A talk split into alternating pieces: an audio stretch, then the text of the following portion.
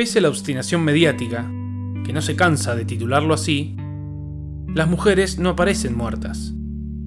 ¿O sí? Según cierta parte de la justicia pampeana, hubo un tiempo en que María Puebla apareció muerta. Así sin más. Se sabía todo de ella. Qué vestía, qué había comido y bebido, con quién había estado, hacia dónde fue y de dónde vino. Todas las preguntas parecían tener respuesta, menos la más necesaria. ¿Qué fue lo que realmente sucedió? Así que, para simplificar, apareció muerta. Diario Digital Femenino presenta Femicidas, un podcast sobre violencias de género y femicidios. Una narración para develar el funcionamiento y la lógica de los múltiples crímenes cometidos por varones contra las mujeres. Episodio 4. Las mujeres no aparecen muertas. Parte 1. María, de 27 años, estaba sentada en el tapial de la vereda de la casa, terminando la tarde del viernes 15 de agosto del año 2014, dispuesta a empezar el fin de semana. Estaba tomando una cerveza, que luego se volvieron dos y tres. Desde dentro de la casa, a través de la ventana, algunos amigos y familiares la vieron allí por última vez esa madrugada. Ella tenía una particular percepción del barrio y el mundo. Era sordomuda. Y además, María era pobre. Cirugiaba y vivía de la basura. Esa noche María quería estar sola. Así se lo había hecho saber a su novio, Walter, cuando él la invitó a dormir. Con Walter Baigorria compartían siete años de pareja. Y además compartían otra cosa. Él también era sordomudo. Pero esa noche, María no quería estar con él. Y a Walter no le quedó otra que volverse adentro, por demás de molesto y ante la vista de quienes estaban en el interior de la casa. Según se pudo saber, María tenía cierto retraso madurativo, pero eso no le impidió jamás tener tres hijos y vivir, en condiciones infrahumanas, en un asentamiento clandestino de la ciudad de Santa Rosa, en la provincia de La Pampa, que se conoce como relleno sanitario, una manera más digna de señalar un simple basural, en un intento por esconder las culpas de que en él encuentra gente que intenta sobrevivir de los desperdicios de otra gente. Y en ese asentamiento, donde había y hay aún muchas familias, María sobrevivía. Escapó de la ciudad de Toay a unos poquitos kilómetros de la capital provincial, luego de que estallara allí un fuerte conflicto familiar por la disputa de unos terrenos, y que se llevó la vida de su hermano en la escaramuza, Alejandro, en mayo de ese mismo año. Por su presente y su pasado inmediato, María quería seguir sentada en la vereda. Pronto, la noche del viernes se volvió madrugada del sábado, y el silencio de la noche en el relleno sanitario se interrumpió con el estruendo de una moto que despertó muchas atenciones, como las de las personas de la casa, menos la de ella. Cuando pispearon por la ventana, María estaba con Roberto Lescano, ex amigo de su pareja, también sordomudo. Roberto le compartió de su Fernandito y después de un rato se fueron a dar una vuelta en moto mientras se perdían en la negra noche tras la última luz del alumbrado público. ¿A dónde fueron? ¿Qué hicieron? ¿Dónde estaba María? Nadie supo nada de María Puebla en todo el fin de semana, ni siquiera su novio, que había salido a dar unas vueltas por el barrio para ver si se la cruzaba. Nadie del entorno cercano pensó en hacer la denuncia formal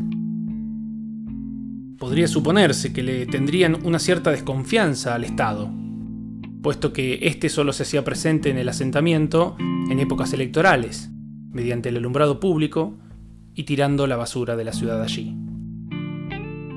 Quien llamó al 101 de la policía fue una vecina de la zona, pero recién el lunes 18. Denunció que había encontrado unas ropas femeninas extrañamente abandonadas y con manchas de sangre pantalón, unas zapatillas y una campera, entre otras pertenencias más. La policía se hizo presente en el lugar y tras un breve rastrillaje dieron con el ticket de compra del supermercado, con fecha del viernes último. Hasta la hora de compra figuraba allí. Personal de la Brigada de Investigaciones y de la Seccional Segunda se trasladaron al comercio para consultar las cámaras de seguridad. En las grabaciones identificaron a dos personas, un hombre y una mujer. Ella tenía las prendas que habían encontrado en el descampado al oeste de la ciudad. Él, alto y delgado, fue reconocido por la gente del barrio como Walter Baigorria y ella como María Puebla. Algunas averiguaciones más dieron como resultado el paradero de la joven al costado del basural, donde los atendió la madre de María. La mujer, bastante mayor, les manifestó que hacía unos días que no la veía.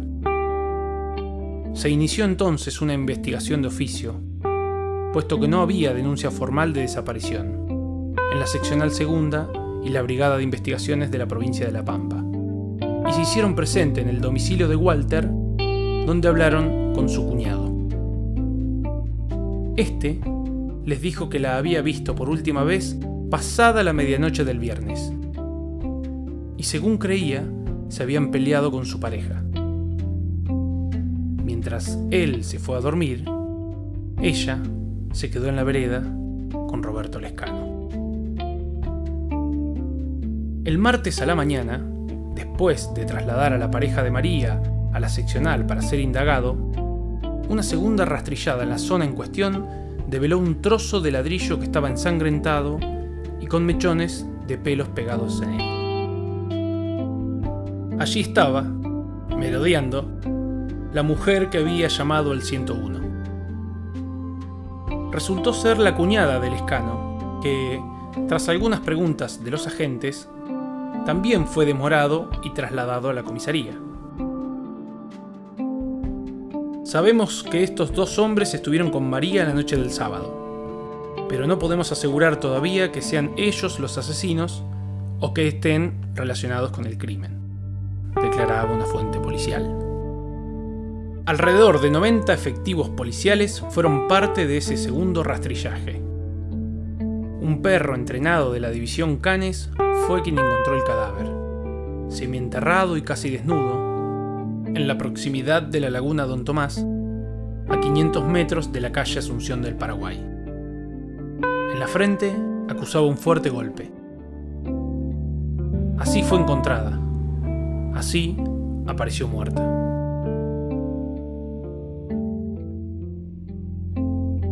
Nosotros queremos justicia. No queremos que lo suelten en 45 días, declaraba Tamara, hermana de María, haciendo referencia a las detenciones de Baigorria y Lescano. En una concentración que organizaron el Centro Judicial de Santa Rosa y que tuvo una escasa convocatoria, fueron a reclamar no solo por ella, sino además por Nano, Alejandro Puebla, asesinado algunos meses atrás. Walter Baigorria sería sobreseído el 7 de julio del 2015, casi un año después de su detención, por el juez de control Mauricio Pombi. Todas las pistas apuntaban a Roberto, con quien habían visto a María por última vez.